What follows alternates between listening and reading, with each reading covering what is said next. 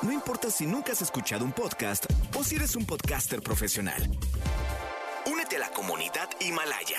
Radio en vivo. Radio en vivo. Contenidos originales y experiencias diseñadas solo para ti. Solo para ti. Himalaya. Descarga gratis la app. No importa cómo estés, siempre puedes estar mejor. Mejor, mejor. Con Reavivadas.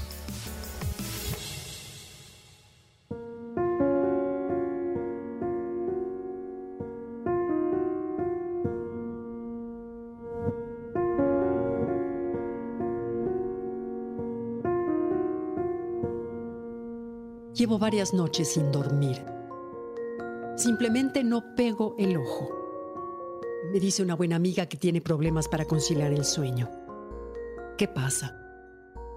La incertidumbre que la pandemia nos ha traído dispara diferentes respuestas fisiológicas en nuestro organismo, algunas de las cuales son el insomnio prolongado, palpitaciones, ahogo, mareos o taquicardias. Todos ellos síntomas de algún tipo de ansiedad. De acuerdo con el National Institute of Mental Health, antes de la pandemia, uno de cada cinco habitantes sufría ansiedad. Si hoy se realizara el estudio, ese índice sería mucho más elevado.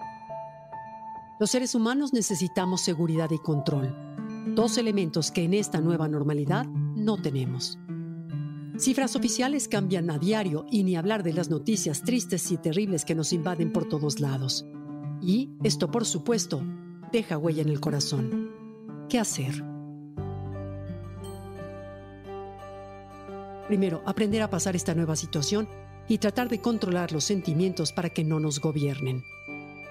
Antes que nada, permíteme explicarte que la ansiedad se manifiesta de distintas maneras y sirve para alertarnos de un peligro inminente, de tal modo que nuestro organismo se prepare para la amenaza. La ansiedad bien llevada nos ayuda en realidad a enfrentar distintos retos que se presenten en un mundo que cambia día a día. De acuerdo con Ferran Casés, un periodista catalán que se ha dedicado a estudiar la forma de acabar con la ansiedad, existen tres escaños en los que podemos trabajar para alcanzar la serenidad. Te comparto. El primero es la información. Un exceso de esta puede alimentar el pánico por lo que es mejor limitar la exposición a las noticias como un primer paso, en especial antes de acostarnos. En todo caso, es mucho más recomendable ocuparte de algo agradable para calmar la mente antes de ir a dormir, como leer un libro o pintar. Evita, por supuesto, tomar café, té, refrescos de cola o bebidas energéticas que pudieran agitarte o hacer que la ansiedad se dispare con facilidad. Trata de gestionar tu tiempo, comer saludablemente y despacio, así como hacer ejercicio a diario para liberar endorfinas y sentirte en paz. Por último, el autoconocimiento nos llevará a un sentimiento de autocontrol en el que no caigamos en pánico cuando se dispare esa alarma interna. Sí, es muy probable que en algún momento nuestra ansiedad se dispare con palpitaciones, sensación de agitación, pero si conocemos nuestro propio organismo, seremos capaces de detectar cuando nos sentimos así y podemos tomar medidas para tranquilizar la mente y recuperar la calma.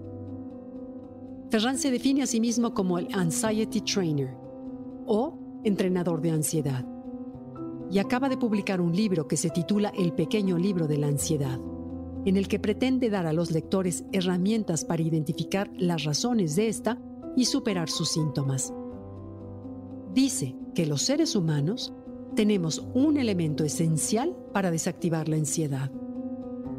Por supuesto, la respiración. Debemos aprender a modularla, aplicarla ante los primeros signos de ansiedad, cuando el pánico comienza y aún no se apodera de nosotros. Ferran señala que una vez que identificamos el momento en que la ansiedad aparece, hay que ser capaces de parar como si de una pausa se tratara y comenzar a respirar de manera lenta y profunda. Si hacemos esto, poco a poco la tensión se comenzará a reducir e incluso puede ahuyentarse del todo. La próxima vez, si te da un poco de ansiedad, inténtalo.